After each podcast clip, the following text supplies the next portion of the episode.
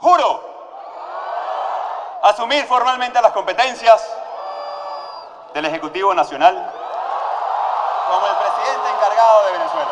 El Parlamento Europeo ha reconocido a Juan Guaidó como presidente interino y legítimo de Venezuela. Juan Guaidó has declared himself the legitimate president of Venezuela. Pareciera que cobra fuerza la propuesta de terminar con el interino. La figura del gobierno interino del opositor Juan Guaidó fue eliminada por sus propios aliados. Vamos a escuchar lo que está aconteciendo en estos momentos.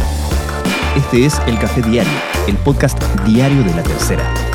Soy Francisco Aravena. Y yo soy Rocío Montes. Es miércoles 18 de enero. Mira, eh, lo primero es que el origen de esto, el gobierno interino y la presidencia encargada se basa en el artículo 233 de nuestra constitución, la herramienta de lucha para enfrentar una dictadura. Hoy, eh, que como ustedes lo han visto en primera persona, nadie emigra por placer. Uh, puedes ir de ocasiones por placer, pero no eh, abandonar todo y empezar de cero por esto. Así que lo primero que hay que decir es que la piedra en el zapato es de la dictadura. Mantiene el desconocimiento, eh, la protección de los activos, que lo están señalados hoy por delitos de lesa humanidad, Maduro directamente como criminal. Ahora, eh, más que decepción, más que traición a, a, Juan Guaidó, porque esto no es un tema personal, es un tema de lucha democrática por los venezolanos, por esos migrantes y refugiados. Los últimos días de 2022, la oposición venezolana puso fin a un experimento fallido, la creación de un gobierno paralelo encabezado por el presidente de la Asamblea Nacional, Juan Guaidó, basado en un artículo constitucional que permitía nombrar a un presidente encargado. En 2019, el cuerpo legislativo declaró ilegítimo al gobierno de Nicolás Maduro y Guaidó comenzó a recibir el reconocimiento de decenas de países en todo el mundo, partiendo por Estados Unidos y la Unión Europea. Fue lo que permitió a varios estados reforzar su boicot a la dictadura de Maduro, congelando gran parte de sus activos en el extranjero. Pero en todos estos años, con la crisis humanitaria agudizándose en Venezuela, la oposición venezolana y sus aliados internacionales fallaron en terminar con el régimen. En diciembre pasado, la mayoría de la Asamblea Nacional votó por destituir a Guaidó y terminar con el gobierno paralelo. Los partidos políticos opositores entraron en un proceso de negociaciones con la dictadura con vistas a establecer un calendario electoral con la meta de llegar a unas elecciones presidenciales en 2024. Pero mientras algunos cifraban sus esperanzas en estas conversaciones efectuadas en México, otros advertían que Maduro solo estaba ganando tiempo y presionando por el levantamiento de las sanciones internacionales. Mientras tanto, la oposición ha ido perdiendo apoyo entre la población venezolana y las frecuentes protestas masivas en todo el país no cuentan con claros liderazgos políticos al tiempo que enfrentan una fuerte represión. ¿Existe esperanza para los venezolanos? ¿Ha triunfado Nicolás Maduro? Es lo que conversamos hoy en el Café Diario con el director del diario El Nacional de Venezuela, que hoy trabaja desde Madrid.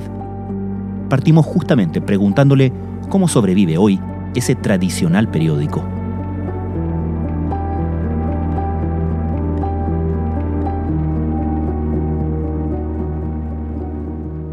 Nosotros funcionamos como un periódico clandestino en España. Porque primero no tenemos local, local nos los quitó el gobierno, nos los arrebató con el ejército y bueno, estamos trabajando a, distancia. Entonces los periodistas que trabajan en el Nacional trabajan desde sus casas, el equipo técnico está operado desde Miami, los servidores están en Texas y yo dirijo el Nacional Web desde Madrid.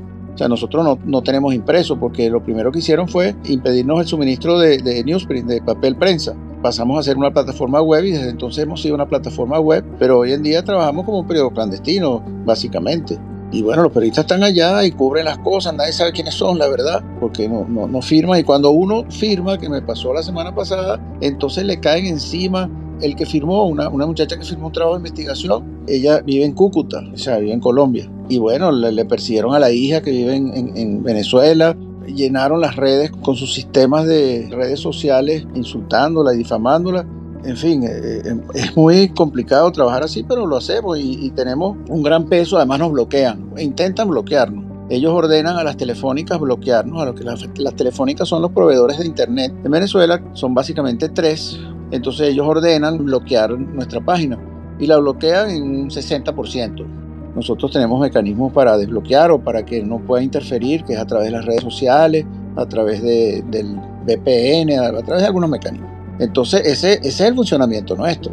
Es un funcionamiento bien particular, como un medio como el Nacional, que era el primer periódico de Venezuela, hoy en día es como un periódico clandestino. Nosotros hemos conquistado la paz en estos años. Nos costó conquistar y establecer la paz. Hay que ver por lo que hemos pasado. Las guarimbas de 120 días 2017, el sabotaje al proceso electoral 2018 y el intento de matarme el 4 de agosto 2018 el intento de imponer con disturbios y violencia un gobierno paralelo en Venezuela 2019.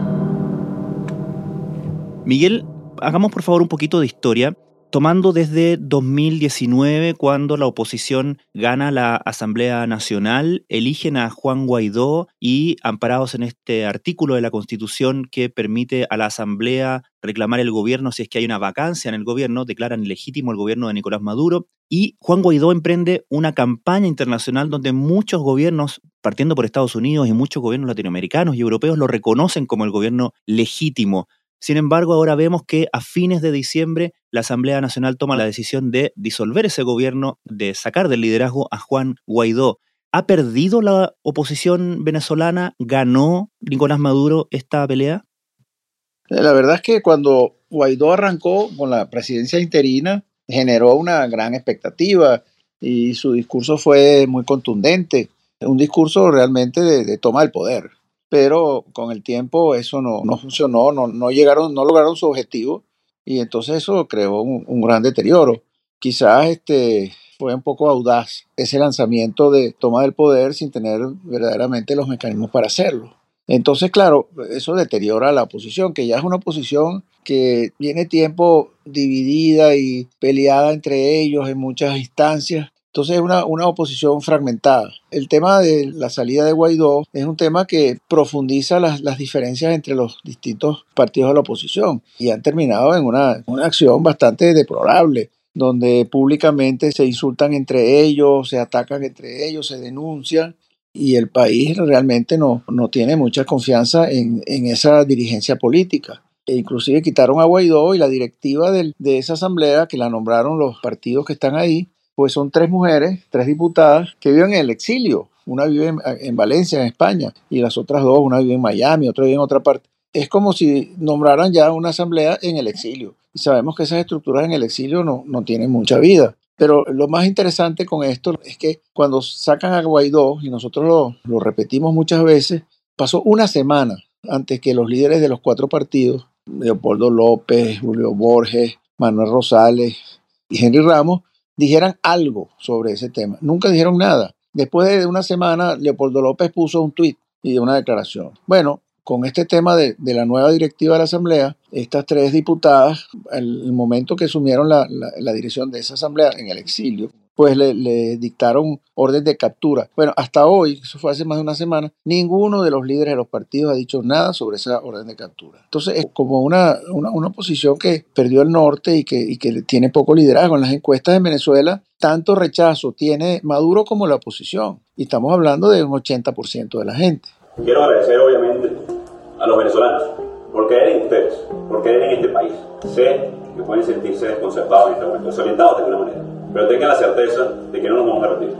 Con estas palabras, Juan Guaidó se despidió de su liderazgo en la Asamblea Nacional Opositora de Venezuela. Los venezolanos son todos antimaduro, pero antimaduro fuerte, es una oposición fuerte de la gente, pero no, no se sienten representados en los partidos. Y eso, es, eh, eh, eso se refleja en, en las cosas que están pasando. De hecho, el, año pasado hubo en Venezuela 9.200 protestas populares algunas pequeñas, muchas, la mayoría reivindicativas, los maestros, en fin, una gente que peleaba por la luz, por el aseo, por el agua, pero eran protestas, protestas en la calle, muchas, 9.200, es una barbaridad. Bueno, esa protesta y su relación orgánica con los partidos políticos es nula, no hay ninguna relación orgánica entre los partidos y esa protesta. Eso da una idea de que hay una falta de, comunicación entre la dirigencia nuestra y, el país. No, no tienen un discurso que conecte con la gente y lamentablemente eso pone muy lejos la, la, salida a través de los mecanismos políticos tradicionales. Este jueves se votó por videoconferencia una nueva directiva para el simbólico Parlamento electo en 2015. La nueva líder es ahora Dinora Figuera, exdiputada exiliada en España. Estoy ante la presencia de un Parlamento muy importante en la historia de Venezuela. Miguel, y en el panorama venezolano, ¿no se observa algún nuevo liderazgo u otra fuerza política que pueda capturar esta fuerza de los opositores a Maduro dentro de Venezuela? Hay un nuevo liderazgo que están haciendo que tiene que ver con la protesta. Esta protesta de los últimos, la última semana, Ajá. de los maestros ha sido una cosa masiva, brutal. Ahí hay unos líderes nuevos. Lo que pasa es que en una dictadura tan represiva, cualquier líder que asome la cabeza se lo llevan preso. Se han llevado los, obreros de Guayana que salieron a la calle y protestaron la semana pasada, hay algo así como 30 de ellos presos y no saben por cuánto tiempo. Igual con los maestros. Entonces, el construir un liderazgo en una dictadura muy represiva, sin una red de partidos políticos que apuntale ese liderazgo, es bastante complicado. Esos liderazgos espontáneos están naciendo, están saliendo, ante una protesta masiva de la gente, pero no, los vamos a ver con el liderazgo que nosotros queremos hasta que realmente la protesta llegue a un, a un clímax de alguna manera. Tengo dos años que no como pollo tres que no como carne. No como carne, no tengo zapatos. No puedo ponerme un par de zapatos nuevos porque eso no me alcanza. Uso una medicina porque estoy enferma de los bronquios la medicina vale 140 dólares y yo no lo puedo comprar. ¿Cuánto ha importado, cuánto ha pesado en el afianzamiento en el poder, por lo menos en lo que se percibe internacionalmente, de Nicolás Maduro, la guerra en Ucrania? Es un tema que no está muy claro. Hay una sola empresa que ha logrado entrar a Venezuela, que ha tenido el permiso de los americanos, que es Chevron, que es una empresa que hace un lobbying gigantesco y que además le tienen una gran deuda en Venezuela en, dinero. La entrada de Chevron pasa por el pago de la deuda. Ahora, la situación petrolera, y eso es eh, consecuencia de la guerra en Ucrania, es muy negativa para Venezuela, porque actualmente los mercados naturales de Venezuela, ante las sanciones y todo esto, las sanciones de la, de la Unión Europea y de los Estados Unidos, los mercados naturales eran India y, China. Y resulta que India y China están comprándole a Rusia el petróleo con unos descuentos gigantescos, porque es la manera como Rusia está tratando de, financiar algunas necesidades que tienen como motivo de la guerra. Ahora, ¿qué es lo que pasa? Venezuela tiene en depósitos algo así como 24 millones de barriles de petróleo que no los puede vender. Entonces, aumentar la producción en esas circunstancias no es tan provechoso como se supone porque no pueden vender lo que sacan, entendiendo que, sacan solamente 700 mil barriles diarios. Cuando ellos sacaban, Venezuela sacaba 3.300.000 barriles diarios hace 20 años. Entonces el, tema de, Ucrania yo creo que eh, eh, es perjudicial para Venezuela porque les ha quitado su mercado natural de petróleo. Miguel, a estas alturas el gobierno de Venezuela y la oposición deberían estar discutiendo ¿no? la fecha de las elecciones presidenciales de 2024, pero la negociación entre las partes se ha congelado de alguna forma, ¿no? ¿En qué momento está la conversación política? El papel de la oposición en esas negociaciones es muy relativo. La oposición, esta la oposición institucional, no tiene fuerza para imponerse en una negociación la fuerza de, los partidos, del 4G, como lo llama, es muy relativa, no tienen fuerza de presión sobre Maduro. Entonces, eh, la negociación no es con la oposición. Hay modo de ver la oposición es con los Estados Unidos. Ya. Esa negociación no es con la oposición nuestra, es con los Estados Unidos. ¿Y qué son las cosas que pide Maduro? Que le descongelen 3 mil millones de dólares que tienen los Estados Unidos represados. Que regresen unos prisioneros que tienen los Estados Unidos presos por lavado y por droga. En fin, un tipo de, requisitos, de, peticiones que no tienen nada que ver con la, oposición, no tiene ninguna fuerza ahí, no, ni la oposición tiene el dinero, ni la oposición tiene estos individuos en las cárceles, nada. Entonces, la negociación es con los Estados Unidos. Y los Estados Unidos, bueno, a veces es más contundente, a veces menos contundente. Ellos negocian para Chevron, pero no negocian para todas las petroleras. En fin, no le han dado el dinero que dijeron que podían darle, los 3 mil millones de, de dólares que tienen represados. Es una negociación que, camina a la velocidad en la cual los Estados Unidos decide entregarle a Maduro lo que Maduro pide. Pero además Maduro no garantiza ninguna elecciones. Maduro no, no avanza, Maduro tiene presos políticos, Maduro no, tiene, no hay libertad de expresión, Maduro no legaliza los partidos que están ilegalizados, Maduro no cambia el, el Consejo Nacional Electoral. Entonces es como si no pasara nada. Considerando la situación que describes, Miguel, ¿existe resignación entre los venezolanos que nada parece dar frutos?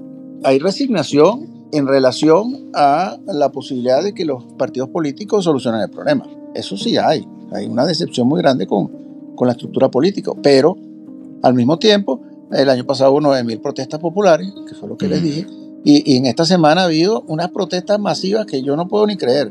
O sea, la protesta que hubo en Cumaná de los maestros, ahí no estaban los maestros, no puede ser que en Cumaná haya tantos maestros, ahí estaba toda la población, y así en, en muchísimos pueblos de, Venezuela. Después ha habido dentro de las Fuerzas Armadas ocho rebeliones militares. Las ocho las, han aplastado develado y, y, hay 230 oficiales presos que han torturado horrible.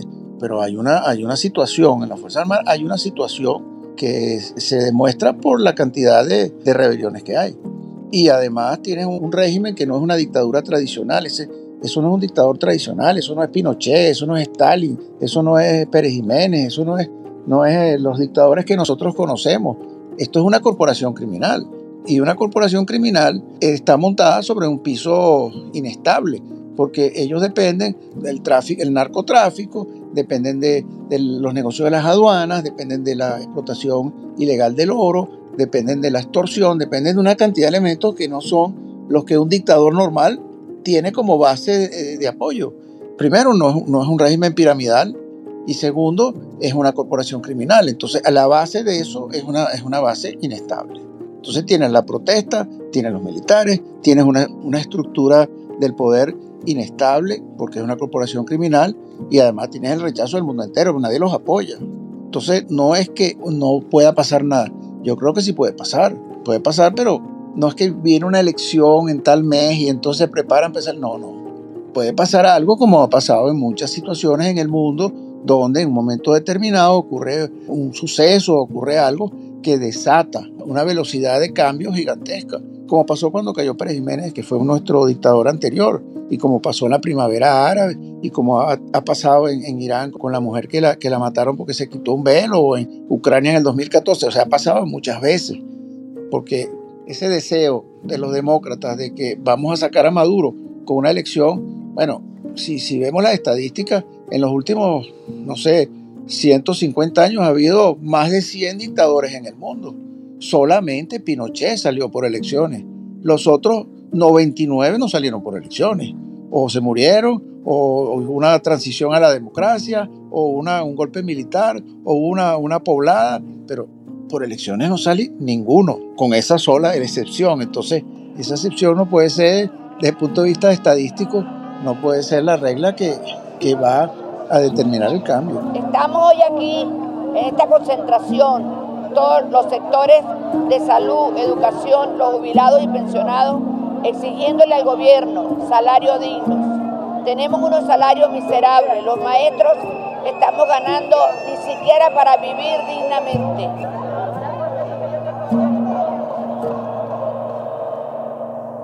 Desde ese punto de vista, Miguel, la situación que describes, las protestas, eh, lo que está sucediendo al interior de las Fuerzas Armadas, etcétera, ¿te parece inédito? ¿Te parece que la situación ha llegado a un punto que no había llegado en otros momentos del régimen de Maduro? Bueno, ha habido, ha habido momentos donde se ha estado a punto. De hecho, en el 2012 hubo un momento donde Chávez salió del poder y regresó, pero salió. Mm. Y ha habido en el 2017, hubo situaciones muy críticas, hubo cuando hubo el paro petrolero también, o sea, ha habido momentos. Es como una, un sub y baja, pues es como una montaña rusa, pero es, un país que está permanentemente en, una situación de, lucha contra un régimen que ha fracasado los intentos, ha fracasado, pero han sido intentos grandes, ¿no? no son medio intentos, son, han sido intentos grandes. Vivo en una urbanización cerrada, que tiene dos controles de vigilancia, etcétera, etcétera, donde te puedo asegurar que el 40% seguro de todas las propiedades que están ahí arriba están vacías. Miguel, ¿cómo se vive y cuánto importa para la situación interna de Venezuela la enorme diáspora que ya alcanza niveles eh, más que históricos, ¿no? Y que se vive y que hace patente la crisis venezolana en todos sus países vecinos y en, todo el mundo prácticamente. Sí, la, diáspora venezolana que va por 7 millones y medio de personas es una cuarta parte de la población. Es algo absolutamente inédito. Eso nunca ha ocurrido en la historia de la humanidad, a menos que haya habido una guerra. Cuando hay guerra sí ocurre. Pero es que aquí no ha habido ninguna guerra. Se ha ido una cuarta parte de la población huyéndole al régimen sin que haya habido un conflicto bélico. Eso, eh, eh, bueno, es, muy importante porque en, un proceso de cambio es importante porque los que están adentro sufren una, lo que yo decía antes, sufren una represión muy fuerte y los que están afuera, pues la mayoría están, digamos, no la mayoría, pero un porcentaje importante están dispuestos a luchar y a regresar y, a la reconstrucción y, a, y a trabajar para salir del régimen. Entonces esa, esa diáspora desde el punto de vista político es un factor importante en este proceso.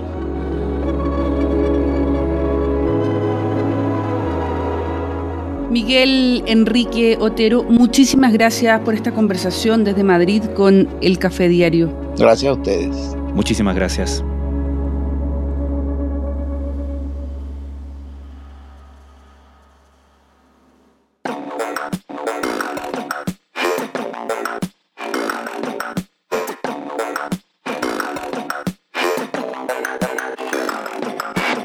El Café Diario es una producción de La Tercera. La conducción es de Rocío Montes y quien les habla, Francisco Aravena. La postproducción es de Michel Poblete. Les recordamos que pueden encontrar todos nuestros podcasts en latercera.com slash podcast y seguirnos en su plataforma favorita de podcast. Nos encontramos mañana en un nuevo capítulo de El Café Diario